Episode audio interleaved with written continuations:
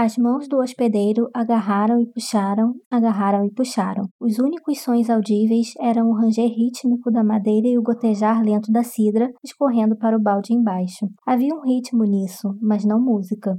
E os olhos do hospedeiro ficaram distantes e sem alegria, de um verde tão pálido que quase poderia passar por cinzentos.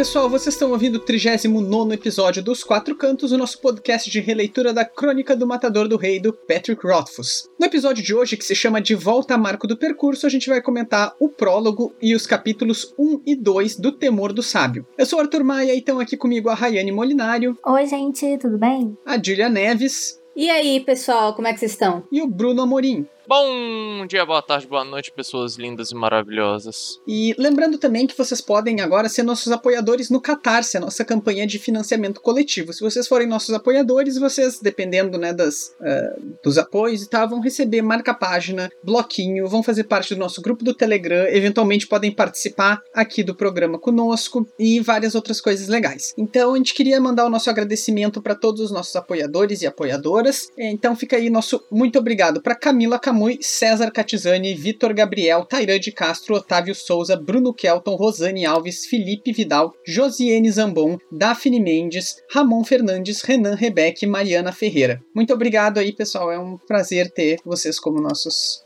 apoiadores. Obrigadão, galera. Bom, a gente tem então para hoje o início do Temor do Sábio. Sim, começando o segundo livro, galerinha. Isso aí. Realmente, é. Depois de dois anos e meio. Esse aí vai levar É, cinco. esse aqui vai... é. Se bem que a gente tá num ritmo melhor, eu acho, agora, sabe? Acho que sim. Ah, Teve o, o nosso período mais longo sem episódio, foram dois meses e meio, que foi antes do episódio 10 ou depois do episódio 10, mas foi por aí. Sério? Foi isso tudo? Aham. Caraca! E esse povo ainda continuou com a gente, olha só. É, Eles devem ter descoberto a gente depois.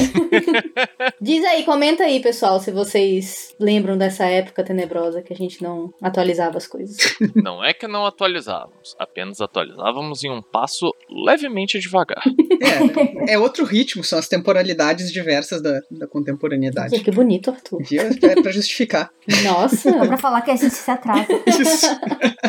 Bom, o prólogo do livro, então, ele começa muito parecido com como começou o Nome do Vento e muito parecido com como terminou o Nome do Vento. É, a gente tem aqui um prólogo que se chama O Silêncio de Três Partes, Uhum. que é o título de todos os prólogos e epílogos até então. Já sabemos como vai começar o terceiro livro. Ou não, né? Assim, né? Bem provável.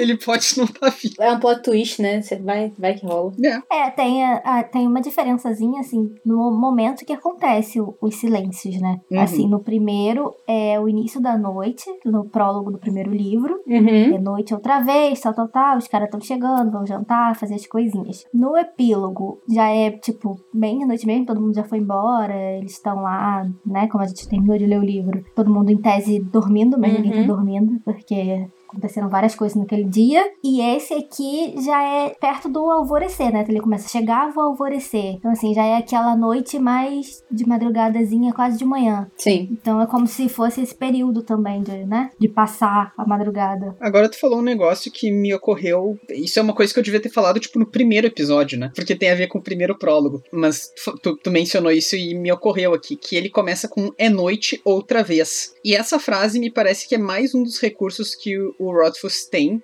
de estabelecer uh, na Algures, né? New War, onde o, o Koto está escondido, essa cidadezinha aí, como um lugar sem identidade, né? Porque ele começa o livro com essa ideia de repetição. É tipo, é noite outra vez, é uma noite que nem todas as outras que tiveram antes e as que vão ter depois, né? Uhum. Coisa meio. O dia a dia aqui é sempre igual e tal. Enfim, isso foi só uma coisa que me ocorreu agora. Não, mas eu acho que faz total sentido isso, né? Só pra confirmar realmente que aquilo ali já tá monótono demais, né? Então. Uhum. É, esses prólogos e epílogos, então, eles têm uma estrutura comum. Né, que é ele se esse silêncio que tá no título ele se subdivide em três partes. A primeira delas é sempre o silêncio num sentido mais físico da coisa, né? É, como a gente falou no, no nosso episódio anterior, é, é, a ausência de barulho mesmo. Né? Nesse prólogo, por exemplo, ela é bastante marcada por. Uh, ele fala sobre o fato de que não tinha uma tempestade, narrador, né? Não tinha trovão, uhum. não tinha viajantes. Então, ele. Esse silêncio é aquele silêncio no sentido mais óbvio da palavra mesmo, mais material, né? Uhum. Aí o segundo silêncio, ele sempre é um pouco mais introspectivo. Se vocês lembrarem lá no prólogo do Nome do Vento, eram duas pessoas que estavam na marca do percurso conversando baixinho, mas eles estavam evitando os assuntos mais doloridos, né? Era um silêncio assim de no sentido de não vamos falar sobre isso. Uhum. No epílogo do Nome do Vento, o segundo silêncio é o cronista meio sem dormir, né? Uhum. Lembram disso que ele tá. É o silêncio. Depois da visitinha do baixo, ele ficou um pouco agitado. É, já não tava dormindo antes, né? Aí depois do baixo, então. é por isso que ele acordou atrasado hoje. ficou com pesadelo, entendeu? Foi dormir só de manhã. É. E nesse aqui, então, o segundo silêncio tá se referindo à furtividade do Bast, né? Ele tá descendo as escadinhas até o, o porão e o fato de ele estar tá fazendo isso de forma a não ser notado é o silêncio que está sendo é, mencionado aqui. Eu não sei para vocês, mas eu pensando agora, eu acho o segundo silêncio sempre o mais interessante. Primeiro porque ele varia e ele é sempre uma sacada muito boa, né? Sempre um... uhum. o do cronista dormindo não é tanto, mas os outros dois são muito bons. e o terceiro silêncio, esse sim se repete bastante também. Uhum. Ele até tem um trechinho variável e, de, e, depois, né, ele acaba desembocando nas mesmas frases, uh, que é efetivamente o estado mental, o estado de espírito, digamos, do Kvof. Sim. Ele está em silêncio interno. É o silêncio do homem que espera a morte. É essa a frase aqui. E... Eu acho que ele é muito porque não importa o que que aconteça, tudo resulta no fato dele estar tá esperando a morte. Então, tipo, uhum. mudanças ocorrem, os silêncios mudam, as coisas se alteram e do mesmo jeito ele continua esperando a morte, sem vontade de mudar, sem vontade de, de nada, só mais um dia, mais uma esperar e assim vai. Nem se eu diria sem vontade de mudar, assim, mas eu acho que é porque ele não consegue também. Ele já tá tão enraizado, né, nessa... Isso. E ele, mesmo quando ele tenta, né, uhum. é porque, assim, é, a gente tá lendo agora, a gente emendou um livro no outro. A gente tem que que lembrar que, assim, foi um vácuo de, né, 10 anos de um livro pro, pro lançamento de um pro outro. Então, quem leu o, o Nome do Vento na época do lançamento esperou um bom tempão pra conseguir ler esse aqui. Então, ele teve que fazer essa ponte, né, do final do, do primeiro livro pro começo desse. Foi inteligente usar o mesmo recurso, mas ele, é... no final do outro livro, a gente descobriu, através do Basti, que ele teve momentos de tentar escrever a própria história, uhum. né? E ficou mais animado, mas aí, tipo, alguma coisa travava. Sim. E ele sempre voltava a esse que A gente sabe agora, nessa altura do campeonato, que ele já não consegue mais fazer simpatia. A gente já sabe que tem. tem é, música. Não tem mais música na vida dele. Então, assim, tudo isso faz a gente compreender melhor, eu acho, até o, o que seria esse terceiro silêncio nesse livro do que a gente entende nos anteriores. Uhum. E nesse terceiro silêncio aqui, dessa vez, quando tem uma coisa que chama muita atenção, pelo menos me chamou a atenção nessa releitura, que é a minha impressão é que ele deu um enfoque maior ao baú, porque uma parte do silêncio ele menciona o baú, uhum. né? Então, assim, a gente sabe que tem alguma coisa ali nesse baú, tem alguma coisa a ver, que a gente não sabe exatamente o que ele tem ligação com o estado de espírito do Wolf agora, mas eu achei muito interessante essa pequena ênfase que ele deu ali antes de chegar no final de sempre, né? Que é o silêncio do homem que espera a morte. Sim. É, eu acho que. Eu concordo contigo, na verdade, sobre essa. É, o fato de esse prólogo aqui ele servir também como uma ponte, né? Do, do outro livro para esse. Uhum. E, inclusive, eu lembro de uma uma ocasião, né, falando sobre as crônicas de Gelo e Fogo rapidamente, o, o Martin, ele, ele publicou o terceiro livro, né, A Tormenta de Espadas, em 99, 1999. E aí o quarto livro era para ser um livro grandão e tal, hum. mas que no fim das contas ele acabou dividindo entre o quarto e o quinto, né, que se passam mais ou menos ao, eles começam no mesmo ponto, mas acompanhando personagens diferentes. Aí no final do terceiro livro, o Jon Snow, né, um dos personagens, uhum. ele se torna senhor comandante, que é um cargo eletivo lá da ordem militar a qual ele pertence. E aí o Jon Snow ficou fora desses personagens do quarto livro. Ele até aparece brevemente, mas assim, é, ele fica de fora da. Ou seja, o leitor hum. leu ele sendo eleito em 99 uhum. e só vai rever aquilo em 2011. Agora, pro Martin, que passou todos aqueles anos escrevendo, É. o Jon Snow era naturalmente um senhor comandante, né? E aí Uhum. ele conta que a editora é, pediu pra ele reescrever o primeiro capítulo do Jon pra dar mais ênfase pro estranhamento que ele tava sentindo Uhum. sendo, né, estando no cargo. E acho que o Patrick, talvez aqui a, gente encontre isso mais nos detalhes, mas talvez no, no Doors of Stone a gente veja isso até mais marcado, porque faz mais tempo, né? Sim, Uhum. faz sentido. Alguma coisa mais do prólogo? Acho que não. Acho que não, acho que é Então, bem. Bem curtinho, é. né? Bem de sempre. eu só acho legal essas pequenas mudanças mesmo que ele faz. Tipo, é, que eu falei antes, né? Da questão do, de passagem do tempo, a mudança do segundo silêncio. E essa ultimazinha do, do terceiro silêncio, que eu senti também uma pequena mudança que eu não senti nos livros anteriores. Mas pode ser, né? Porque nos outros, como é sempre o primeiro livro, a gente não percebe tanto. E no segundo a gente já tá mais. Quando a gente engata uma leitura na outra assim rápido, a gente já tá mais propenso a procurar. Uhum. Uhum. Vamos então pro primeiro capítulo, efetivamente, do livro, o capítulo 1. Ele se chama Maçãs e Bagas de Sabugueiro. O capítulo começa com o Bast, né, que tá sozinho ali no salão principal da hospedaria, onde tem as mesinhas e tal. E o narrador comenta que o Bast tá tentando ver alguma coisa diferente, ele tá esperando pra ver alguma coisa diferente do que ele vê no dia a dia, mas ele não consegue, né? Uhum. Ele faz uma força pra, sei lá, tentar abstrair alguma coisa e não, tá, tá tudo no mesmo, na mesma rotina de sempre. Sim. Que é comum do Bash, né? O Bash é esse personagem que ele quer sair dessa rotina, ele quer, né, fugir dessa mesmice. Uhum. Então, é legal que a gente já começa o segundo livro com o Bash sendo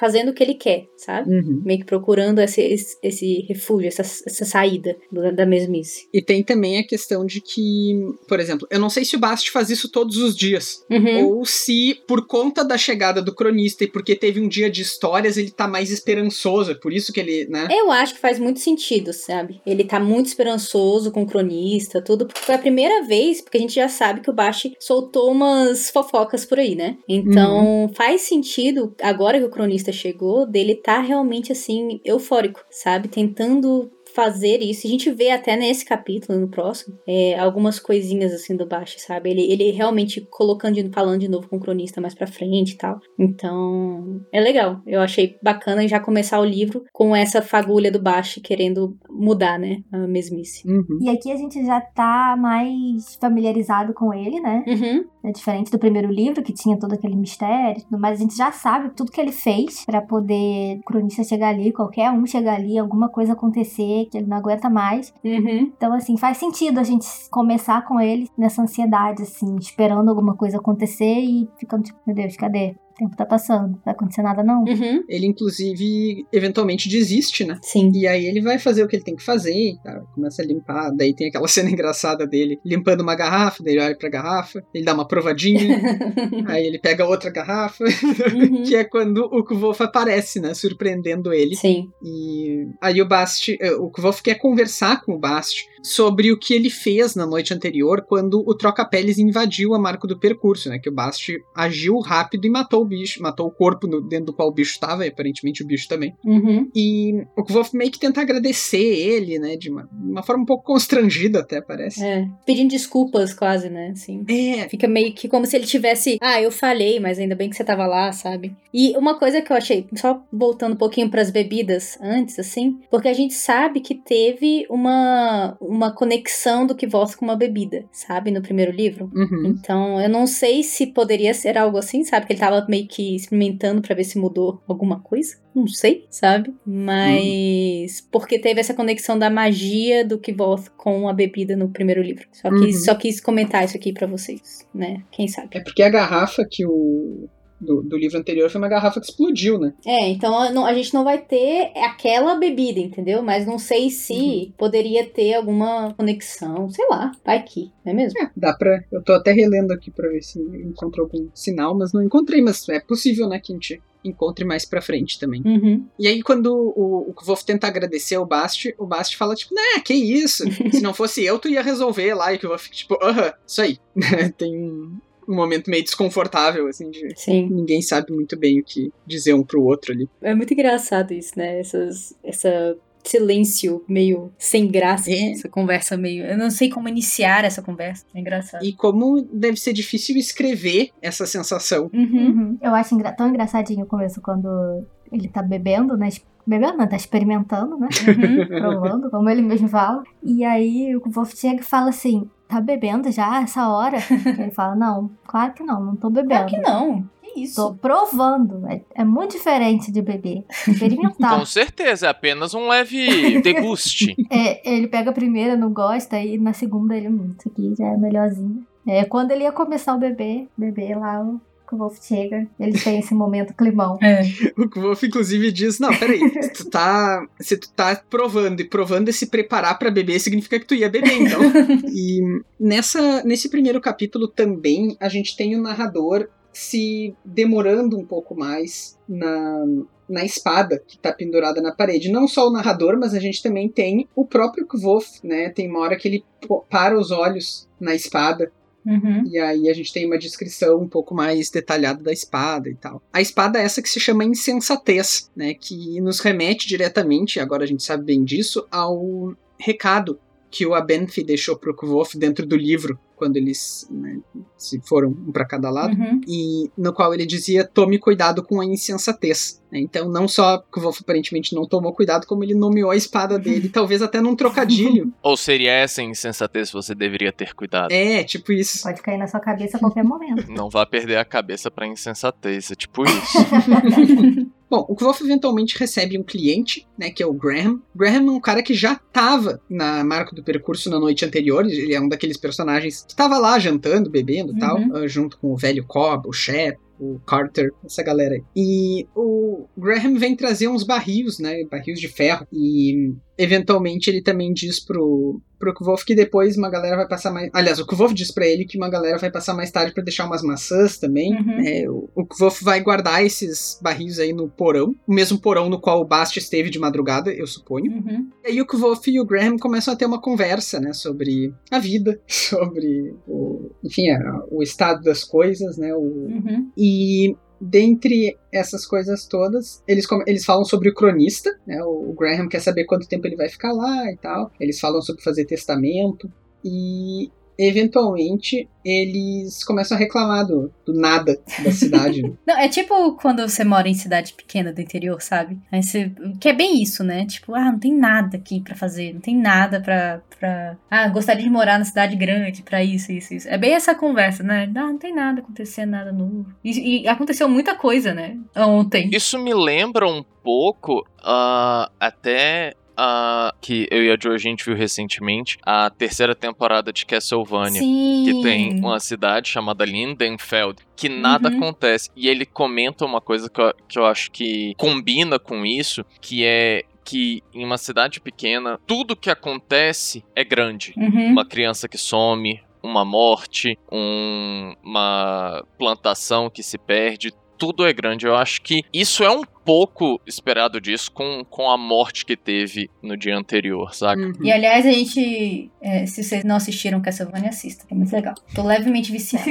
Levemente. Foi cooptada. Exatamente. Mas isso que tu falou sobre é tipo quando tu mora numa cidade do interior e tal, também serve pra tipo quando tu mora em qualquer cidade durante a pandemia, né? É, na verdade é. Eu tô exatamente nesse clima, nada acontece, todo dia é igual. Nada acontece. Exatamente. Podia vir uma aranha demônio aqui em casa. Ah, esses dois anos, né, gente? Vamos combinar que esses dois anos parece que não aconteceram. Eles podem ser apagados porque realmente não, rolou nada. A gente só ficou mais velho. Foi tudo que aconteceu. É o que eu ia falar aqui agora, assim, tanto aqui, né, no mundo real, quanto ali no- na cidade, na Algures, né, onde eles estão, a gente tem essa sensação de nada acontece, tá na rotina, mas ao mesmo tempo tem muita coisa acontecendo. Sim. Tanto aqui quanto lá. Eles estão no meio de uma guerra, né? Sim. Então, assim, mesmo que eles estejam afastados, as coisas estão mudando. Eles mencionam é, no decorrer dos capítulos todas as consequências disso que, que tá acontecendo, dessa guerra, né? Mais pra frente eles vão mencionar isso. Mas também pelo que aconteceu ali nos últimos dias. Uhum. Eles foram atacados por um bicho estranho que ninguém nunca tinha visto na vida. Chegou o cronista do nada. Aí depois teve o, o Troca-Peles lá e atacou. E acabou que um conhecido deles morreu nessa, nessa briga toda. Uhum. Então, assim, não acontece nada. Mas acontece muita Mas coisa. ao mesmo tempo acontece muito. E é- eles entram até nesse debate de tipo assim, de tipo, se essa sensação que eles estão sentindo de hoje tá muito pior do que na minha, na, na minha época era melhor, sabe como é? Tipo, ah, quando eu era jovem. Ao Arthur. É, isso mesmo. Me identifiquei aí. quando eu era jovem, não, não era tão ruim as coisas, igual tá hoje em dia. Então eles ficam muito nesse debate, né? De, Sim. de se esse- essa sensação de que no passado era melhor é real, ou se é uma questão de perspectiva, né? Tipo, no passado, quando você é jovem, você não presta tanta atenção no que tá acontecendo à volta, e quando você fica mais velho, você ganha mais essa maturidade, ou se realmente as coisas estão ficando piores progressivamente. Sim. Eles têm muito esse debate nesse diálogo deles, e eu acho muito legal essa conversa que eles Que é têm. uma coisa que a gente se pergunta muito também. Quer dizer, hoje ninguém se pergunta, a gente sabe que era muito melhor. Mas, é, em outros contextos, né, é uma, é uma dúvida natural, assim, né? Tem- Uhum. E é até engraçado, né? Porque o, o Graham tá tipo, não, mas quando eu era jovem, era muito. Acho que as coisas estavam melhores, mas o meu pai também falava isso da época dele, não sei o quê. E o que o Wolf tá lá concordando, sim, não. Sim, mas é, é. acho que no passado também. E aí o Graham para e fica tipo, mas como assim, gente? Você é novo, você tem, sei lá, você não é, você tem, tem metade da minha idade. Como assim? Isso me acontece o tempo inteiro. será, eu tô né? concordando sobre como antigamente era melhor e como eu sou, né, no meu tempo e tal, e daí as pessoas apontam que eu não, não posso fazer isso. Claro que eu posso. Ah, agora não tá tendo as brigas nas redes sociais de millennials com geração Z? Sim, Então, é isso, galera. Entendeu? A minha geração, eu não, não faço parte de nenhuma delas, porque a minha geração é atemporal. É o senhor de idade que tem em todas as eras. E depois, então, da, dessa visitinha do Graham aí, o narrador tem, tem um último trechinho ali que começa quando os Benton deram uma passada com uma carroça cheia de maçãs, tarará. e aí o narrador foca um pouco em algumas questões mais rotineiras que o Wolf tá fazendo sozinho por ali. E aí tem aquele, ah, assim, no livro, na maior parte do tempo, quando a gente tem esse narrador, que não é o, o né? Que ele costuma ficar bem perto do que os personagens estão pensando e bem diretamente falar sobre as ações dos personagens, né? Então ele, Uhum. ele costuma ter esse- essas duas ênfases. assim. E aí nesse pedaço aqui dá a impressão que ele sai um pouco disso para ser um pouco mais comentarista pro leitor, um pouco mais no estilo que ele usa nos prólogos e epílogos, né? Que ele começa assim: se houvesse alguém ali para ver, teria notado que ele não tinha os braços flácidos de um hospedeiro. É que nem quando ele diz: se houvesse chuva, teria barulho Sim. né? Então, isso é uma técnica de desaproximação mesmo, né? De, de- o Eric até fala quando acontece esse tipo de coisa que é como se é aquele efeito de audiovisual que a câmera vai se afastando. Uhum. né? Eu acho que é um pouco isso, esse sentimento que causa mesmo. É, vocês têm mais alguma coisa do capítulo 1? Eu acho que só tem uma coisinha que é legal, que até em relação a esse diálogo mesmo do que Wolf com o Graham, que no começo ele tá concordando com ele, falando assim, ah não, realmente, acho que é uma questão de perspectiva, né, que a gente vai ficando mais velho, a gente vai tomando mais ciência da realidade e tudo mais, mas aí depois, no final, eu acho que os dois meio que concordam que sim, tá pior agora e a tendência é piorar ainda mais. Uhum. Então, todo cuidado é pouco, Uhum. né? E vamos garantir pra, se a gente tiver que morrer amanhã, deixar tudo certinho e organizado. É, e, e complementando aí, é, tem um trecho que eu, que eu grifei aqui, que ele tá falando, né? Ah, é, é provável que outras pessoas queiram algo, não sei o quê. Que ele fica irritado, né? O que volta. Então, Uhum. ele não transparece, mas ele fica. Então é legal também de. Ele fica irritado em pensar que vai ter mais gente indo e vindo do que normalmente É, tem, né? então vai atrapalhar a. Eu imagino isso, sabe? Ele- Isso, o dia que ele tinha planejado. Uhum. Então, é legal ver que, ó, por um momento o hospedeiro pareceu franzir o senho irritado. Mas não, mas não, não fez nada disso. É, então, assim, ele ficou irritado, mas logo passou, sabe? Tipo, ah, é, Uhum. ok. Uhum. Mas será que só passou é, por conta do, do histórico de, de ator dele, digamos assim? Eu achei que tu ia falar histórico de atleta. É, mas assim, eu acho, eu acho que ele, ele entrou de novo no personagem, sabe? Uhum. Uhum. Então, ele não quis transparecer que aquilo irritava ele. Mas eu acho que no fundo, assim, deve ter, né? Sim. Por isso que eu trouxe essa- esse questionamento, tipo, se ele. Não é que ele deixou de ficar irritado, mas, tipo, ele, por todo aquele negócio dele de, ah, ser um edema ruim e tudo mais, ele entra no personagem, ele consegue ainda ficar puto, mas ele se distancia desse acontecimento, sabe? Uhum. Uhum. É, eu acho que é bastante isso mesmo. É, e ele nem podia, ele tinha que manter o personagem ali. Tipo, ah, você é um hospedeiro. É. Em tese, você espera que as pessoas vão na sua hospedaria, né? Almoçar, dormir. Você quer que as pessoas passem aí. Isso, você quer que as pessoas vão lá. Você não pode ficar irritado porque elas vão. É, porque elas vão gastar dinheiro, horas. Isso, porque tem alguma pessoa lá que tá atraindo elas até o- Uhum. lá, né? Droga, colocaram meu hotel no Trivago. Bueno, então vamos pro capítulo 2, que se chama Azevinho. É, curiosamente aqui, esse o nome desse capítulo em inglês é Holy, né, que é o- a árvore de azevinho, que também é título de um conto do Patrick Rothfuss que se chama How Old Holy Came to Be, ou sei lá, como né, o, o velho azevinho surgiu, alguma coisa assim. Uhum. Como o velho Azevinho chegou a aparecer. chegou a ser. Então, essa árvore que aparece lá nesse conto, que também se passa em Tamarant, é um conto bem bonito e bem estranho. E bem difícil de chegar com qualquer conclusão. Mas a gente sabe que essa árvore ela tá relacionada mesmo com a nomeação e com, enfim, o mundo é, para além do mundo dos humanos. Né? Então, vale a pena dar uma checada e depois voltar nesse capítulo aqui para lembrar né, o- como essa árvore aparece aqui. Mas não vou falar muito também para não, não virar spoiler do conto. Embora ele tenha umas oito páginas. Né? Vocês começaram a ler e já terminaram. É, Não tenho leitura dinâmica. Não, sério, ele é muito curtinho. Queria ter, mas não tem. Bom, esse capítulo, então, ele começa com o cronista acordando tarde, né? Como a gente tinha falado antes, porque ele não conseguia dormir, muito provavelmente. Cara, imagina. Yeah. Você ia conseguir dormir? Que isso? Eu não ia conseguir dormir. Foi uma noite de sono super tranquila. Ah, pois é, eu não sei, dependendo do sono, porque pô, o cara passou dois dias caminhando, foi assaltado. É, ainda tem isso, né? Tá morto, tá cansado. Ainda vem um baste no meio da noite, dá aquele sustão nele lá. Coitado. não sei. Eu acho que ele, que ele exagerou um pouco. É rito de Trabalhou o boas-vindas. dia inteiro, né? Cansa?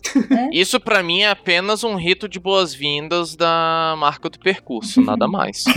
O dia normal, como qualquer um, né? E Exagero do cronista. É, inclusive, esse negócio do, do cronista ter passado o dia anterior escrevendo, isso é uma coisa que eu me perguntei esses tempos com, com alguma Uhum. ênfase, que é, é humanamente possível essa história, a história que o Kvolf conta ser contada durante um dia. Uhum. E- ou seja, o quanto será que se a pessoa acordar e começar a ler esse livro em voz alta, só as sem os interlúdios, só a parte que o Kvolf tá narrando. Uhum. Que hora será que ela acaba? Até onde que ela consegue ir, né? Inclusive, o audiobook do Temor do Sábio tem 42 horas no total. Honestamente, eu acho que o cara chegaria aí, não chegaria em Trebon. Aham, é, com certeza. Tipo, mesmo que o. A pessoa, mesmo que a pessoa que tá contando a história fale duas vezes mais rápido que um narrador de audiobook, Uhum. ainda assim ela leva 21 horas, sem parar pra comer, sem ir no banheiro. Então, Gente, é porque o tempo, o tempo lá é diferente, entendeu? É essa a desculpa. é, nada garante que um dia. É, a gente não sabe realmente se um dia são 24 horas. Não sejam 48 horas. Vai que. Vai? se um minuto é 60 segundos, por exemplo. Exatamente. Isso porque eles foram atrapalhados a beça, né? Aham, tipo, foram lá, mataram um amigo deles, aí eles esperaram um pouquinho e voltaram pra história. Coisas assim básicas do dia a dia. Quem nunca? Ah, gente, quem nunca sofreu uma tentativa de assassinato? Olha, eu diria que sendo 2021, todos nós sofremos. com alguma insistência, inclusive. Mas enfim, esse capítulo então ele começa com o cronista chegando lá no. no enfim, descendo as escadinhas, né? Ele encontra o Kvolf fazendo torta. Uhum. É, e eles têm uma conversa engraçadinha até sobre as tortas, que agora quando eu tava relendo, eu não me lembrava desse pedaço, ele é um pedaço entre muitos, né? E eu fiquei muito me perguntando qual era a função, que onde, onde é que isso aí tava querendo chegar, porque Aham. e aí, deu o, o final desse diálogo é muito inteligente. Que eles começam a falar do bagaço, né? do- Uhum. e o Kvolf não lembra a palavra bagaço. Uhum. E aí, quando eles. O cronista fala, né, a palavra, o Kvolf fica tipo, ah, isso, essa palavra faz dois anos que eu tô tentando lembrar dela. Uhum. E o cronista diz, tá, porque tu não perguntou pra ninguém. Ele disse, é que eu não posso perguntar uma coisa que é tão corriqueira assim. Olha lá, o volta aparecendo aí É. na conversa. não, total. Total, é, aí ele não foi coach, eu acho, sabe? Aí ele foi que volta, total, assim. Não, ele tava tendo que manter o personagem dele, né? É, eu acho que não é nem questão, assim, da palavra em si. A palavra ele poderia ter perguntado o que, que era bagaço. Mas o, o que faz com o bagaço que é o que pega mais ele. Tipo assim, o que as pessoas desses lugares costumam fazer Uhum. Uhum. com, com a polpa, né, que sobra, é, usa de adubo, de, sei lá. É porque, se você parar pra pensar, você tá tipo, em tese, ele é um taberneiro com uma certa experiência, até mesmo por conta do que passa a ideia da idade dele. E aí você pega um taberneiro com uma certa experiência, que não sabe o que é um bagaço e o que faz com ele, tipo, Uhum. o disfarce vai todo por água abaixo. Mas por que, que ele não perguntou isso pro Bast? Porque o Basti não devia saber também. Não deve existir bagaço no FEI. Né? A fruta deve vir inteirinha Não, já. pode ser até que exista, mas pode ser até que exista, mas o que fazer, né? Tipo, não é uma coisa pra eles, a, realidade do Basti, Basti como encantado, é muito diferente da do mundo humano ali deles, né? Uhum. Uhum. Então, assim, pra eles talvez tenha até outros usos. Ele pode dizer, sei lá, ah, a gente usa pra fazer um encantamento tal. Beleza, mas as pessoas no, no mundo humano não vão usar pra fazer encantamento, vão usar pra plantar uma plantinha, né? É um negócio mais. Coisa mais de boa, né? É, Dá pro ao gado. alcance das mãos. Bom, logo depois desse diálogo deles aí, o Bast aparece, e aí isso me lembra de um pedacinho que eu pulei lá no capítulo 1, que é uma parte da conversa do Kvof e do Bast, que eles falam sobre a proteção ao Skrael, né? Uhum. E o Kvof menciona a música, a caçada dos cavaleiros brancos, e aí eu até acho bem bonito que o Bast diz assim, ela era nossa antes de ser sua. Aí o Kvof pergunta se ele conhece, e o Bast responde isso. E aí ele canta, inclusive, um pedacinho da música, que o Kvof diz, é, é bem isso aí que eu tava pensando pra gente se proteger, que é precisamente as coroinhas, né, feitas de azevinho, Uhum. que aí o Bast vai no- pegar ainda no primeiro capítulo, e aí no, no- nesse capítulo 2 ele volta com elas. E aí se encaixa até no nome do capítulo. Exatamente. Eu acho até engraçado, né? Porque quando ele pede pro Basti ir buscar as coroas, o Basti fica tipo assim. não- ele não fala, mas eles ficam naquela sensação, mas você não vai começar a contar a história É. sem mim, né? Ele fala, não, vou esperar, pode ir. Aí o Bem ainda fica criança mesmo. desconfiado e É. ele fica assim, não, tô falando sério, pode ir. Vai tranquilo, cara. Tá de boa. Dá tempo. Confia no pai! É muito engraçadinho. Então, quando o Bast volta, né, o- tá lá o Kvof já conversando com o Divan, e aí eles falam sobre esse método de prevenção, né, aos troca-peles. Eles falam um pouquinho mais sobre o que é um troca-pele, e o cronista diz, tá, por que que né, vocês não usam ferro? Aí o Bast fica de cara, porque o Bast não pode usar ferro em primeiro lugar, né? Sim. Em segundo lugar seria ineficaz, segundo ele, mas em primeiro lugar, né, o Bast não, Uhum. Apenas um não detalhe. ia gostar muito da, da experiência. É, em tese ele até pode, mas não ia ser agradável pra ele. É, não ia ser muito gostoso. É um sadozinho, gente. Uma dorzinha, aquela, aquela dorzinha gostosa. Inclusive, eu achei que, que nesse pedaço eu, eu consegui entender melhor o que é esse troca-peles do que no livro anterior. Porque não tinha entendido muito bem, tipo assim, ah tá, o cara tava possuído, mas aqui nesse eles explicam melhor, né, como funciona. Tipo, ah, pode sair de um, tipo, se a pessoa que ele tá morreu, Uhum. pode sair de, de um e ir pro outro até, sei lá, matar todo mundo. Me lembrou um pouco o corpo seco, né, da, da gente aqui. Aham, do nosso folclore. Isso. Então, assim, e eles veem, né, a fumacinha saindo de uma pessoa pra ir pra outra, então é assim que eles sabem que É. tem ainda aquele, aquela entidade, não sei dizer, Uhum. naquele espaço ainda. Foi nessa parte que eu consegui entender realmente o, o que ele estava tentando passar com esse troca-peles, porque no primeiro eu realmente tinha ficado um pouquinho confusa de visualizar Uhum. o que era, né, o que seria essa criatura. É um capítulo meio estranho, né? Aquela vez, talvez porque a ação ali tava sendo muito, Uhum. muito preponderante, né? Foi meio choque pra todo mundo. Eles não pararam pra efetivamente ser muito didáticos. É. Principalmente eu acho que pra quem tá valendo, porque você tá num, num certo ritmo, e aí do nada. Yay! Toma esse troca-pele, Xablau! Pô, esse aí. O que, que acabou de acontecer, meu Jesus? Que isso? É, e é uma coisa meio é, curiosa, pelo menos eu sempre acho, o como no primeiro livro, eu não vou falar do segundo porque a gente né, não, não vai dar spoiler aqui, mas como pelo menos no primeiro livro, essas criaturas que aparecem no presente, elas não têm nada a ver com nada que a gente vê durante o livro. Uhum. Né? Tipo, os Skrael, o- não tem nenhuma menção a esse tipo de coisa na história do Kvolf. Uhum. Ainda. É, o cronista usa a palavra fadinhas, né, quando ele quer sugerir o ferro, que é uma das coisas que deixa o Bast de cara também. E aí tem uma coisa interessante que eu acho que pode ter um pouco a ver com a tradução, que deu uma impressão um pouquinho diferente, porque no original o encantado é Fey, né, F-A-E. Uhum. E aqui o que o cronista fala é Failing. Hum. Que, ok, dá essa suavizada na palavra, digamos, mas não é tão infantil quanto tu passar de encantado pra fadinhas. Então me parece que foi muito mais uma Liberdade? não, foi uma liberdade, com certeza, porque não tinha muito como. Quer dizer, eu não sei como resolver. Mas o que eu quero dizer é que, assim, muda um pouco o cronista. Uhum. Porque, no meu entendimento, em inglês, pode ter muito mais sido um engano dele. Do tipo, ah, ele falou uma palavra parecida, Uhum. sabe? Uhum. Agora, em português, quando ele fala fadinhas, é porque ele claramente tá pensando num tom pejorativo, né? Porque ninguém chamaria É. uma palavra tão infantilizada assim, né? E aí o Bast fica com bastante ódio, eu diria até mais, com mais razão em português do que.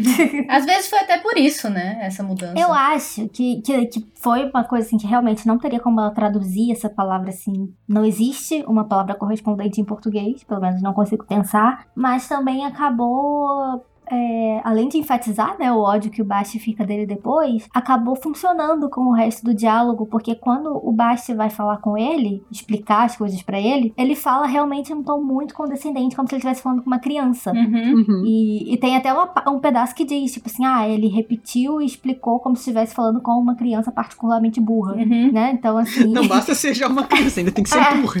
Pacote completo. Então, assim, ele trata o cronista realmente de uma forma muito.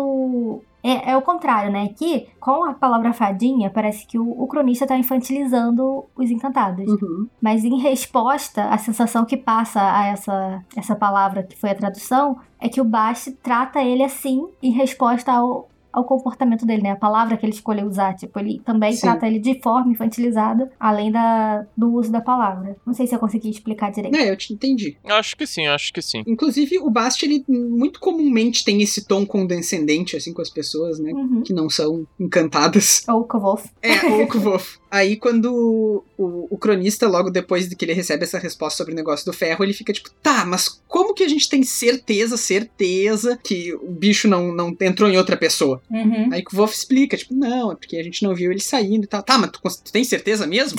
Aí uma hora eles ficam tipo, não, não tem. Aí o Basti diz, é, na verdade tu me pegou. Ele tá dentro de mim.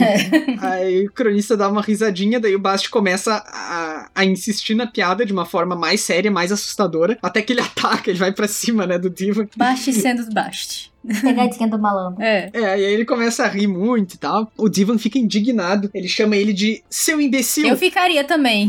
É, mas eu não sei se eu xingaria, Ah, eu considerando xingaria. que ele me ameaçou na noite passada. É, faz sentido. Mas ao mesmo tempo, ele precisa de mim vivo. Pelo menos por dois dias. É, mas e ele. Vai que ele torna minha vida um inferno, como ele prometeu, que ele arranca minhas tripas e faz de corda de. Ele fala um negócio assim. Foi. E eu, eu gosto muito do, do xingamento dele, porque ele fala, seu imbecil. Aí depois ele diz, seu reticências, seu imbecil. ele claramente não sabe outro xingamento.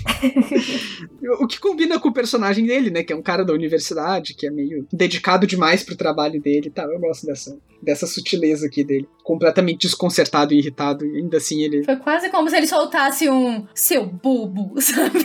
tipo, tipo criança assim que não sabe, né? E aí vai, Uhum. vai e xinga a mesma coisa toda hora. Então, É aquela, aquela frase da lindinha, né? Vocês vão ver que eu posso ser osso duro. É. Nossa, Arthur, você. Nossa, desenterrou isso aí. Agora mostrou a idade. ah, viu? Finalmente alguém acredita em mim. Nada, Meninas Superpoderosas tem até hoje. Mas com episódios novos, Saiu uma nova versão aí dos Meninas Superpoderosas. Não sei se com episódios novos, mas. vai sair em algum momento aquele negócio pavoroso, né? O live action lá que a Chloe Bennett vai fazer a É florzinha. assustador, inclusive. Ai, gente, é. É, nem fala daquilo. Assim, eu gosto da Chloe Bennett, a florzinha é a minha menina superpoderosa favorita e eu não vou ver. A minha é lindinha, aliás, meu aniversário de 7 anos foi dos Meninas Superpoderosas, gente. Olha aí. Eu acho, inclusive, que o, o piloto foi recusado, né? Foi, tava trash demais. Imagina como não estava. Só pelas fotos a gente tinha uma ideia. Né? E tinha, vazou um roteiro também, eram uns negócios bizarros. Então, pessoal, vam- vamos parar de tentar trazer séries antigas de volta. É. Fica a dica. Tá, mas olha só, pergunta de suma importância. Bruno e Rayane, quem é a menina superpoderosa favorita de vocês? A minha, eu acho que era Florzinha quando eu assistia. Eu acho que a minha era a lindinha. Mas eu gostava muito da Docinho, porque ela era porra louca. Detesto a docinho. Sério? A docinha é uma das preferidas aí do pessoal. É, Eu, pois eu é. acho a, do- a florzinha muito certinha. Exatamente, correto. A- e a lindinha, ela é fofinha, então. E eu acho que é porque eu era, eu era lourinha também, quando eu era pequena, então eu era lindinha. Aí ficou. É, eu enchia o saco de todo mundo e corrigindo as pessoas quando eu era pequeno, então eu era florzinha. Eu tacava o foda-se pra tudo e pra todos, por isso eu gostava da Docinho. O Bruno tem alma de docinho, gente. Não é por nada, não. Mas ele tem alma de docinho. É porque eu sou um doce de pessoa. Nossa, cala a boca. Não. Bom, vamos, vamos tentar retomar. Bruno sempre tirando a gente da- do rumo, tá vendo? ah, eu, claro! Porque fui eu que comentei de menina superpoderosa. É, pois é, foi tudo culpa minha, eu assumo. Aí a florzinha. Uma coisa bem florzinha de se fazer. É, assumir a culpa, né? É, tá correto. Ah, bom, o Kvolf, então, depois dessa, desse momento aí, ele dá uma saída, né? E aí fica só o Bast e o cronista no, conversando e tal. E aí o Bast fala sobre como ele. Primeiro ele agradece o Divan, né? Ele dá uma das coroinhas dizendo, tipo, ó, valeu, tu fez ele rir. Uhum. E aí o Divan fala, ah, então, que bom, né? Tu, tamo bem então. E o Bast diz, não. não, não mudou Tamo nada. bem, né? Ah, ah, não mudou nada. Tá achando o quê? Uma coisa é uma coisa, outra coisa é outra coisa. Exatamente. Adão. Mas é interessante aqui o como o Bast demonstra que ele valoriza, né, que o Kvolf tava rindo, Uhum. Né, e que ele, enfim, tava talvez surtindo algum efeito e tal. Uhum. É, o Wolf ele tem uma, um significado pro baixo, eu acho muito maior do que a gente consegue de fato perceber, sabe? Eu acho que tem. Tipo, não é só um, um mestre pra ele. Eu acho que tem muito mais. Um, não sei se uma amizade, se. O que, que é, mas ele tem um, uma importância muito grande pro. A gente não sabe exatamente o que, que aconteceu, né? Exato. Hum, a gente não sabe como eles se conheceram, a gente não sabe nada disso. Pois é, que é uma, é uma das coisas que eu me pergunto bastante, né, como é que essa, esse personagem que não tá na história, pelo menos... Até agora ele não, não apareceu, então a gente não sabe da onde veio o Bast. E por que, que o Bast ficou? Ou talvez ele tenha aparecido e a gente não sabe. Será? Olha aí as teorias. Acho que não, mas foi- só o que me ocorreu aqui. Hum. Mas eu acho legal, né, essa parte quando ele dá o, o negocinho pro cronista, a guirlandazinha, né, a coroazinha. Hum. E fica tipo assim, ó, esse aqui você fez o meu mestre rir. Tô muito animado com isso, gostei. Então vou te dar esse negócio aqui que é de presente, não quero nada em troca. Você não vai estar me devendo nada, porque Vai sim. foi um favor que você me fez, então isso aqui eu tô te dando de boa, sem, sem compromisso. E aí o cronista fica tipo, pô, legal, valeu, então as coisas agora estão bem entre a gente, né? Tá de boa, né? E aí o Baixo fala, claro que não. Óbvio que não. Você ainda pertence a mim. E se você pisar fora da linha, eu vou te matar. Isso Exatamente. aqui é outra coisa. Tá achando o quê? Ah, isso aqui é um brinde, que é um mimo que eu tô te dando. Uma coisa é uma coisa, Outra outra, coisa coisa é outra coisa. coisa. Ah, amigos, amigos, negócios à parte. Exatamente. E nem tão amigos assim também. É. Bom, depois, logo depois, quem aparece na marco do percurso é o Aaron. Né? O Aaron é o aprendiz de ferreiro que na noite anterior foi quem acabou meio que ficando com a fama por ter matado né, o, o Troca-Peles e tal. Então, Em tese, até de forma bem justa, né? Porque ele teve coragem de pegar o ferro e descer o cacete no bicho lá, se arriscando. então, é, não que ele não mereça de fato, mas é, a participação do Bast ficou meio apagada aqui, né? Uhum. Mas realmente foi o Aaron quem matou na, na prática. E o Aaron vem porque ele quer comprar uma marmita, né? Ele quer comprar uma comida pra viagem, porque ele vai a Treya com o Carter. Carter também é um dos caras que tava na marca do percurso na noite passada. Ele é o que perdeu o cavalo pro Israel. E aí eles vão. A Nelly, tadinha. Tinha nada com a história. Ninguém tinha, né, com aquela aranha esquisita. Podia matar quem fosse. Ah, gente, só uma aranhazinha tão. Tão, tão de boa. A- aliás, gente, outro dia apareceu uma aranha, mudando de assunto um pouquinho. Aqui em casa, que sério. É, porque é o Bruno que tira do assunto. Normalmente é, amor. Normalmente é. Tá, mas e a aranha? Cara, gigantesca a aranha aqui. Eu botei Vocês têm um cavalo, não, né? Hã? Vocês não têm um cavalo, por acaso? Não, não tinha um cavalo. Tinha Berenice. Não, mas sério, ela era muito grande. Ela era gigantesca. E eu, e eu sozinha em casa não sabia o que fazer, porque eu me cago de medo de aranha. E eu não tô zoando, tá? É. Era, ela era muito grande mesmo. Ela não tá zoando. A gente em, em quarentena, em- quer dizer, em pandemia eterna, é, é exatamente a mesma situação deles lá em, em Naugures, quando aparece uma aranha gigante. é o assunto da semana, né? É, mas ó, foi, foi. Nossa, não gosto nem de lembrar, dá agonia. Bom, o Aaron e o Carter estão indo até a cidade de Treya, que a gente não sabe praticamente nada sobre, mas o Carter vai se alistar no exército. Né, e aí até rola uma conversa sobre a vida de um soldado ser um pouco mais estável, por incrível que pareça, porque ele pelo menos recebe, né? Ele tem alguma, alguma segurança, alguma garantia. Uhum. E enquanto que ali eles são todos, né? Eu ia usar a palavra autônomo, mas não se aplica aqui, eles são camponeses mesmo, Uhum. né? Então eles dependem basicamente da, do tempo, eles dependem das estradas, né? Eles Uhum. estão muito suscetíveis a bandidos. sorte. É, Então, e aí o Aaron até começa a ensaiar um argumento de que, ah, tô considerando ir também e tal, porque eu tenho que ajudar minha mãe, tenho que me ajudar minha namorada. Tem que casar, irmão. É, né, Bruno? É. Quer que eu me aliste também? Eu gosto dessa parte, assim, porque, porque ele mostra um pouco, eu tava falando antes, a realidade do que eles estão vivendo ali naquele lugar agora. Uhum. Né? Porque no capítulo anterior a gente fica assim, mesmo quando que eles concordem que no final tá ruim a coisa, a gente ainda não tem o cenário, né? No caso o Graham e o Wolf no final do primeiro capítulo. A gente não tem ainda esse cenário de quão ruim tá a situação. Tchererica, pior que tá, não fica.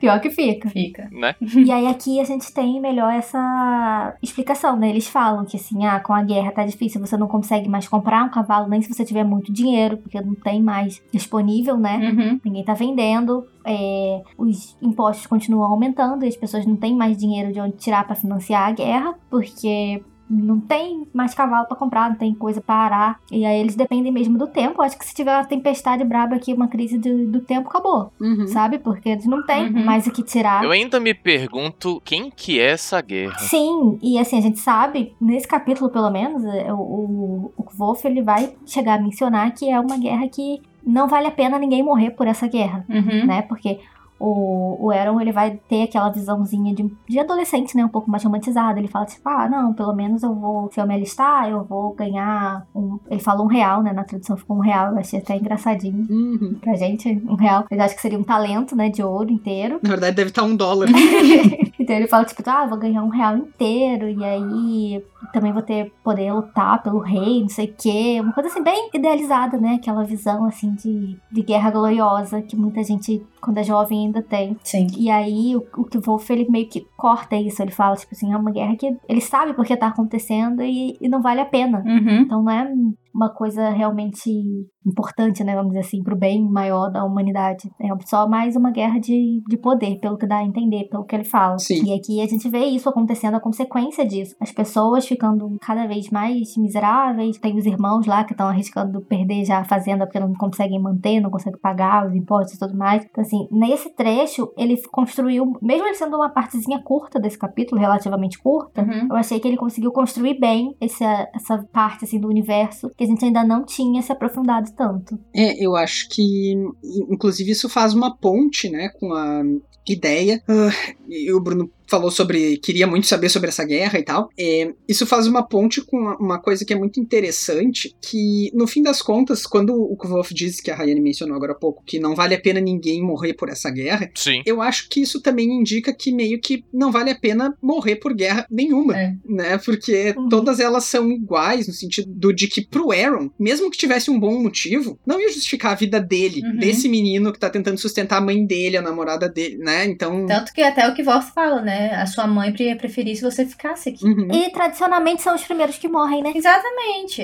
Na guerra, quem morre, na verdade, são os jovens que vão. É, né? Tem até um, um ditado, não, não vou agora saber de quem é o ditado, mas é, é alguma coisa nessa pegada. Tipo, guerras são feitas por velhos poderosos pra pobres crianças se matarem. Uhum. Uma coisa mais ou menos nessa pegada. E acaba sendo realmente isso. é, Você tem aqueles que são os poderosos que estão ali por trás, Uhum. mas que o cara provavelmente vai nem chegar perto de um campo de batalha, enquanto isso um bando de ferrado vai lutar no nome dele, Um bando de moleque tá lá, né? que ele não sabe nem quem são, nem o que respira e acaba sendo isso. Eu acho que a, a fantasia em geral ela tem uma relação muito curiosa com essa com esse tema e esse argumento. Ah, porque se vocês forem pensar, e até a gente conversou com o Fabian na, na live, né? A guerra é um assunto constante desde que a gente tem o principal referencial hoje em dia para fantasia épica, que é o Tolkien, que já escreve o, o Senhor dos Anéis muito em consonância com a temática da guerra, né? Porque Uhum. o Tolkien lutou na Primeira Guerra e tal, então tem toda uma Sim. mas, co- conforme mais contemporâneo a gente vem, mais parece que os autores tentam ser incisivos nessa crítica à violência, nessa crítica à guerra, nessa crítica à Uhum. arbitrariedade e tal. Mas, ao mesmo tempo, boa parte do que faz essas histórias de aventura e de ação é a própria guerra. Sim. É. Então, eu acho que rolam uns momentos meio meia-culpa, assim, sabe? Uma coisa que eu acho interessante é disso que você falou, é porque, por exemplo, Tolkien. Tolkien a gente tem, por exemplo, aquela cena linda, porra, final do Retorno do Rei, que tá o Aragorn ali no meio. Então a gente tem isso de que o líder se propaga e é aquilo, ele não é apenas quem manda, ele tá ali no meio para morrer com seus compatriotas, para sofrer com ele se for necessário. E isso é, é uma romantização muito bonita. Enquanto a gente olha no que é normalmente no que provavelmente essas sagas trazem também, essas novas sagas, que nem você comentou, que é, tipo, por exemplo, a Robin Hobb. A gente tem ela que no primeiro livro que o rei tá lá no castelo dele usando do pessoal dele no castelo enquanto é, eles estão no lá no, no castelo da, da montanha lá, né? País vizinho e, e dando a merda lá. Uhum. E, tipo, os caras estão no castelo de boa. Então tem muito disso, assim, dessa distanciação hoje em dia, eu acho, do, do líder. Uhum. É, do campo de batalha, que Tolkien traz de uma forma bonita. Para tentar enfatizar um pouco nas consequências para as pessoas, né? Sim, exatamente. Aí fica mais real também, né? Uhum. Porque assim, é, é, o que acontece. Tipo, ele tá. O rei tá de boa lá no, no castelo dele. Tipo assim, pode estar tá numa situação difícil politicamente falando, até, uhum. dependendo do contexto. Se a gente pegar, tipo, sei lá, as crônicas de Gelo e Fogo com o Martin, ele mostra, né, questões políticas, assim, de alto escalão entre os governantes em si, mas ele também faz esse contraponto com as pessoas comuns. Ele tem um, um, um monólogo inteiro sobre esses jovens que vão pra guerra e meio que, é, que acabam perdendo, né, a essência de quem são e, uhum. viram máquinas de matar mesmo, porque não, não sobrou mais e nada. Perdendo a juventude, né? É, perde tudo, né? É, o cara tem o espírito dele completamente é, não é corrompido o termo que quero, mas quebrado, destroçado mesmo pela guerra. Dilacerado. É né? quebrado, né? sim. Inclusive o nome desse, desse monólogo é Os Homens Quebrados, né? Uhum. Tem que ter cuidado com os homens quebrados e ele explica o porquê deles serem quebrados. Uhum. Mas o que, o que eu ia falar mesmo, assim, além dessa parte, né, de que os de que a fantasia atual ela tenta dar esse tom mais de realidade pro, pra guerra e as consequências da guerra, como elas ocorrem e tudo mais, eu sinto que aqui no, nas Crônicas de Matador do Rei, apesar do título e apesar da gente saber que eles estão em um universo de guerra, o Patrick, diferente do, do Martin, diferente do Tolkien, diferente da Robin Hobb, a gente não, até agora, a gente não tem essa guerra. A gente, assim, uhum. tá no segundo livro uhum. e a gente não viu essa guerra. Tipo, a gente não sabe o que causou. É, exatamente isso, não é que não tem. É, a gente não tem essas cenas de batalha super, oh, não sei o quê. Você tem algumas cenas do Wolf brigando aqui com, com um povo aqui, outro ali, mas... Nada assim. É, exatamente, a gente não tem realmente não tem. Né? Ele já escreveu dois livros e nesses livros a gente não tem. Sim. Uhum. Então, assim, a guerra tá no contexto da história dele, da fantasia dele, mas diferente das outras obras, até o momento, a gente não teve nenhuma ênfase nela. Uhum. Né? Não é a guerra que move essa história tecnicamente, assim. Exato. O engraçado é que a gente tem o presente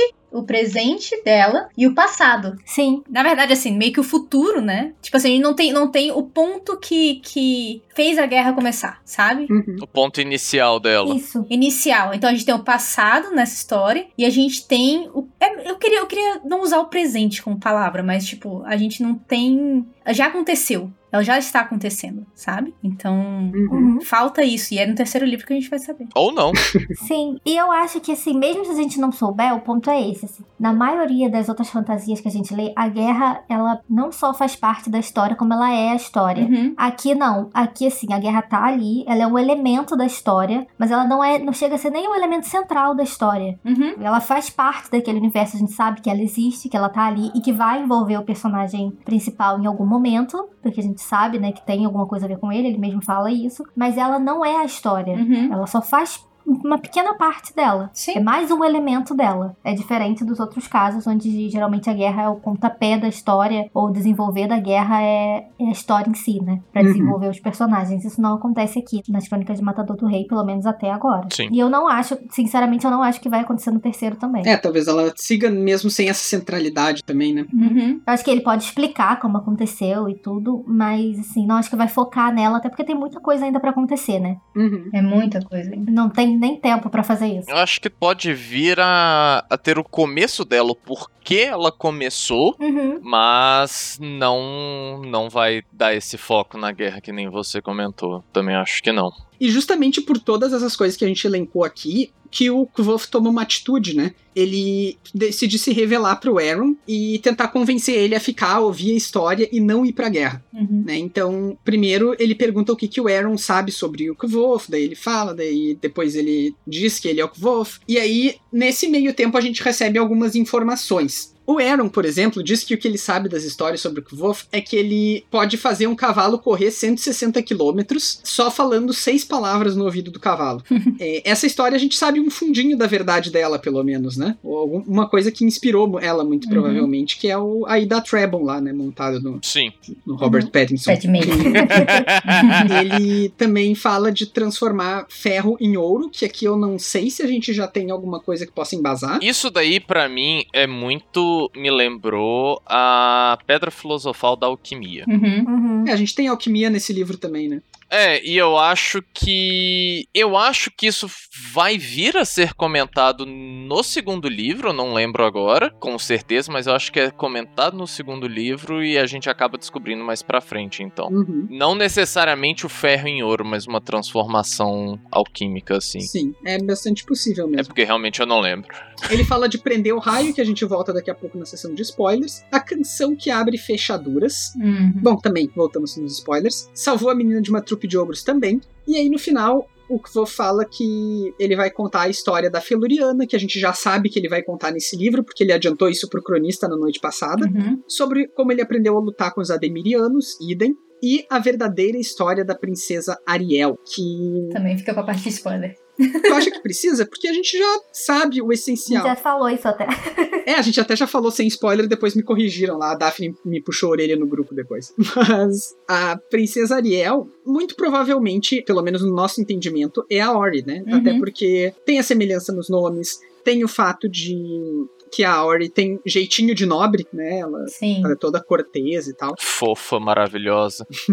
Então isso aqui tende a ser uma, uma teoria que a gente leva bastante a sério. Mas, pra minha enorme frustração, o Kvo fala tudo isso e o Aaron acha graça. E me dá um nervoso, me dá uma agonia toda vez que eu leio essa cena. Nossa, eu fiquei tão puto com essa cena a primeira vez que eu li. Eu fiquei todas. Caraca, o grande herói tá se revelando. Nope. E o Kvo até logo desiste, né? Ele fica tipo, tá, tá bom então. Valeu a tentativa. Valeu, é. E ele chega até a fazer piada, né, com a Uhum. com a capa dele. Achar ele. Não, e faz piada assim, ó, de, toda, de todas as, as mentiras que me contaram hoje, a sua foi a melhor, assim, tipo, né? É porque a mãe falou que tava morrendo. É, a minha mãe estava tô com grávida. tuberculosa, minha namorada disse que tá grávida, mas a sua mentira foi maravilhosa, Ganhou. Eu acho que a mãe dele podia ter tentado dizer que ela era o Kvo. né?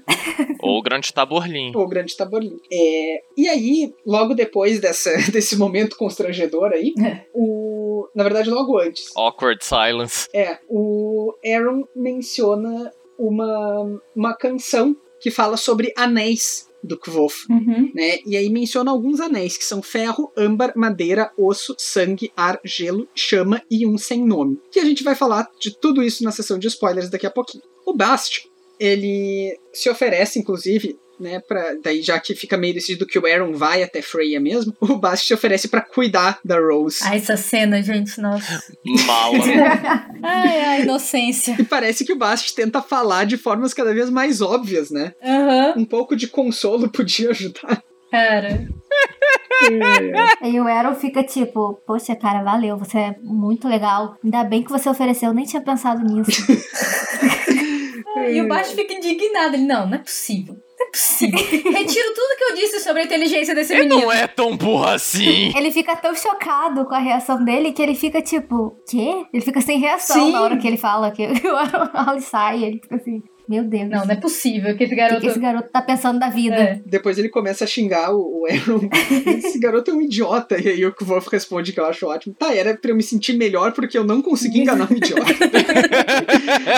É. Bom, dito tudo isso, né? Então eles, agora que o Aaron foi embora, estão só os três lá e eles voltam pra história que a gente vai comentar no nosso próximo episódio. Então, se vocês não querem saber o que acontece no resto do Temor do Sábio, que é praticamente o livro inteiro, na música do silêncio, na árvore reluzente, How Old Holy Came to Be, ou qualquer outra declaração do Patrick Rothfuss, ou de qualquer outra forma que a gente tenha de saber sobre esses livros, vocês parem de ouvir por aqui, terminem de ler tudo e voltem para continuar a escutar o episódio. Bom, vamos lá. Alguém tem alguma coisa sobre o prólogo ou o capítulo 1? Eu tenho uma coisa do capítulo 1 que eu. Peraí, que eu perdi aqui a página. Assim, a gente até. Existe uma teoria que fala que o nome Kot foi dado pela Aurea, Uhum. que ela quem deu esse novo nome pra ele. Eu também acreditava nela, só que aí tem uma coisa aqui na página 12 que ele fala: o homem que se dava o nome de Kot. E isso me deu essa essa pulga atrás da orelha, digamos assim.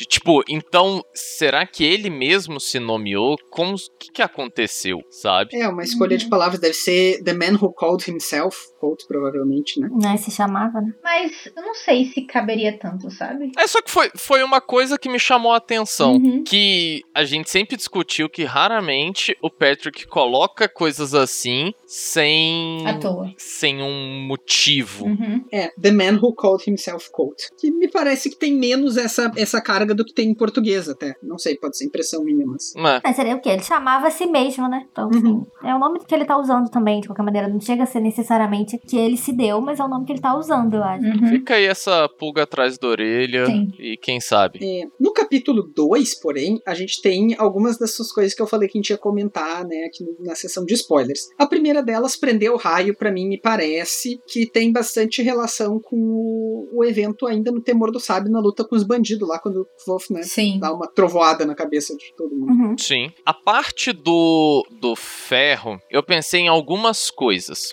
Sim, o fato da alquimia, da pedra filosofal e tudo mais. Mas uma coisa que eu pensei é que isso poderia ser um jogo de palavras pra quando o Kvoth volta do Adenri, que ele descobre que tem uma grana esperando ele por conta daquela lanterna que ele criou Ah, sim. pra proteger mercadores. E eu, e eu penso nisso. Tipo assim, é um, é um pedaço de ferro que ele criou, que ele desenvolveu e que ele começou a ganhar bastante dinheiro com isso. Uhum. Ah, boa sacada É uma mesmo. boa teoria. É. Gostei. Também gostei. Mesmo se não for, Agora é. vai ser agora.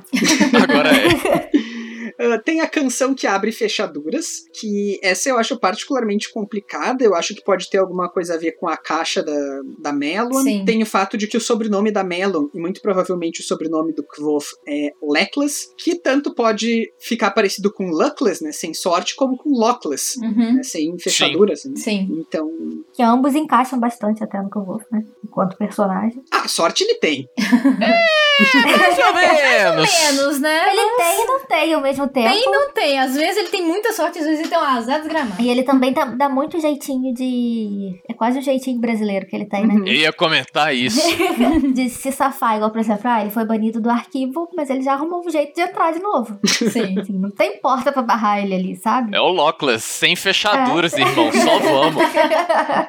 Mas eu fico pensando mais mesmo na, na música dele, né? Que é essa que até menciona no final do capítulo também, que é que é a musiquinha que ele canta dos Anéis, que a gente não sabe que música é essa, quem fez essa música, se foi ele, se Uhum. foi a Dena, se foi qualquer outra pessoa que conheceu ele. Então, assim, pode ser ter alguma coisa a ver também, porque a gente sabe que essa questão de caixas, a gente sabe que o baú dele, por exemplo, não, não tem fechadura. Uhum. E a gente não sabe como abre nada. Uhum. E tem as portas de pedra que, em tese, também parece que não tem como abrir, né? Sim. Então, assim, é, eu penso muito em relação a isso com a música, porque a música tá sempre envolvida na, Uhum. na história dele, no passado, mas no presente a gente sabe que ele não tem mais esse, essa habilidade, pelo menos. Ele parece não Sim. ter mais essa relação que ele tinha com a música. né? Ele perdeu isso em algum lugar no É caminho. Verdade. É como se o Kvoth mesmo tivesse morrido. Isso, eu penso muito em, em, em relação, assim, músicas e meio que sendo chaves, não sei explicar exatamente, mas tendo relação uma coisa com a outra. É, eu, eu acho que essa passagem aqui em particular vai ser muito central na história. Não sei como nem quando, mas. Uhum. Uhum. A próxima que a gente tem ali é que ele salvou meninas de uma trupe de ogros. Essa aqui a gente talvez seja mais próxima da verdade. A gente sabe que ele de fato salva Sim. duas meninas, né? A El e a Kryn. Dos falsos Edemaru. Uhum. Exatamente, é uma trupe, eles só não são ogros. Que são, né? Assim, são. Tecnicamente são. São ogros. Não, tá, mas tu entendeu o ponto. É sim. no sentido literal mesmo, né? Essa é a Aham. mais, É. mais próxima de literal. A única coisa que não é literal aí são os, os ogros. E aí, vamos falar dos anéis. Vamos lá. O que o Wolf tem, então? Anéis de ferro, âmbar, madeira e osso. Esses são os que eu consegui explicar. Os outros são todos que eu não consegui. Mas olha só. Anéis de ferro é um dos anéis lá em Severin, né? Do sistema de prestígio e tal. O anel de ferro, entre os três, é o de menos prestígio. Que tu usa pra pessoas que têm menos prestígio que tu. Certo. Anel de madeira é o que a Melo dá pra ele. Concordo. né, que é o- a forma de dizer te odeio. Sim. né, Tu é menos que uma pessoa e tal. Anel de osso é o que o Stapes dá pra ele, que é o anel de valeu aí. Uhum. Né, que é o que a Ori também dá pra ele no nome dele. Sim. É meio que o anel de. Quase que eu te devo a minha vida, né? Isso. E o anel de âmbar tem uma passagem que o Simon fala que ele quer um anel vermelho de âmbar que permita ele controlar os demônios. Hum. Então, mas isso é uma coisa solta, mas tá ali, né? Então, pelo menos a gente consegue criar algum vínculo assim. Agora, os outros anéis que são o de sangue, ar, gelo, chama, pedra e um sem nome, esses são os que eu não sei explicar. Os anéis do Avatar, esse. E quando o mundo mais precisava, que volta sumiu. Cara, então, tira sangue e o sem nome. Pedra, gelo, ar e fogo, né? Uhum. Uhum, Esses quatro eu tenho como quatro nomes que ele conseguiu. ok. Eu acredito nisso também. Tem uma teoria que é com o. É o cobre que não pode ser nomeado? É o bronze? Uhum, é o cobre. É o cobre.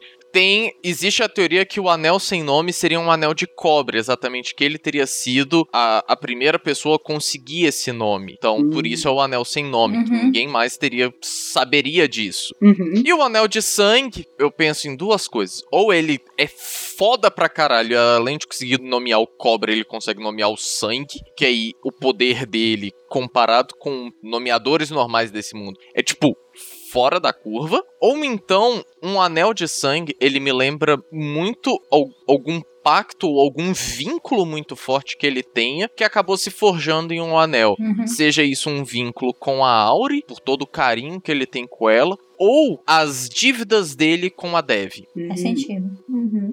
O vínculo também com a tia, né? Também pode ser um. Com a tia, pode ser, mas é- eu não comentei com a tia porque o dela tem o de madeira, né? Então... Mas vai. É, o da Auri também tem o de osso, então. É. É, porque eu, eu, eu vou com o, o Arthur que o de osso tá mais ligado ao Stapes do que a Auri. Eu acho que não precisa estar necessariamente ligado a só uma pessoa, né? Eu acho. Uhum. É, eu acho que pode estar, né? Pode, uma pessoa pode ter duas ligações, não tem problema. Eu acho que o de Amber tem alguma coisa a ver com os encantados. Uhum. Porque ele fala essa parte de. É o Simon, né, que fala que queria Isso. ter um anel de Amber pra controlar os demônios. E a gente sabe que nesse universo deles, eles chamam os encantados também de, de demônios, né? Seres, Uhum. seres encantados, eles entendem tudo como demônios. Então, pra mim, esse anel de âmbar tem alguma ligação com isso. Com, com ele ter conseguido de alguma forma é, essa relação com os encantados, até em questão de nomeação mesmo, porque a gente sabe que ele vai ter com a Feluriana, né? Uhum. Tem aquele momento em que eles estão juntos lá e, e ele fala, né, o, o nome dela. E âmbar é aquele troço que sai da árvore, né? Eu acho. Âmbar é. Uma das coisas que eu sei que tem âmbar é fóssil. É, eu, eu acho que âmbar é um tipo de árvore. é, De secreção, né? Isso. É resina de árvore fossilizada. Olha aí, te- tu tava certo e eu também. Meio certos os dois, mas tá bom. mas o ponto aqui é que, bom, a gente conhece uma árvore muito importante, que não é uma árvore, a pessoa tá dentro da árvore, mas enfim, né? A gente tem lá o que tem, que tem uma, uma significação aqui, né? Então, já que a gente tá falando de encantados, talvez tenha alguma relação aí. É, eu, é pra mim, esse anel de âmbar tem relação com os encantados, sim. Então, até ele me comprovar que não vai ser. Mais alguma coisa? Acho que não. Então tá, pessoal, muito obrigado. A gente vai ficando por aqui. É, nosso agradecimento a todos vocês que estão nos ouvindo, participando, interagindo. Quem tá ouvindo não tá interagindo também. Uh, mas se vocês quiserem, vocês podem se comunicar com a gente pelas nossas redes sociais. E quais são aí as redes, Rayane? Então, vocês podem entrar em contato com a gente lá pelo e-mail, que é podcast osquatrocantos.gmail.com. No Facebook, que a página é Os Quatro Cantos, e aí a gente também tem o grupo agora, né, que vocês podem estar comentando lá, mandando críticas, sugestões, dúvidas, debatendo teorias de vocês, é, enfim, né, o que bater um papo mesmo, todo mundo junto. E a gente tem o Twitter, que é arroba os quatro em numeral e cantos, e o Instagram, que é podcast os quatro em numeral também cantos. Então, no Twitter e no Instagram, o 4 é sempre numeral, no resto é tudo por extenso. E vocês também podem nos apoiar no Catarse em catarse.me barra quatro cantos, tudo por extenso. A gente volta em breve com o nosso episódio 40, no qual a gente vai falar sobre os capítulos 3 e 4 do Temor do Sábio. Até mais! Falou! Tchau, gente! Tchau, tchau, gente! Mais alguma coisa? Acho que não. Ah, quem sabe a gente fala mais uma meia hora aí pra Larissa.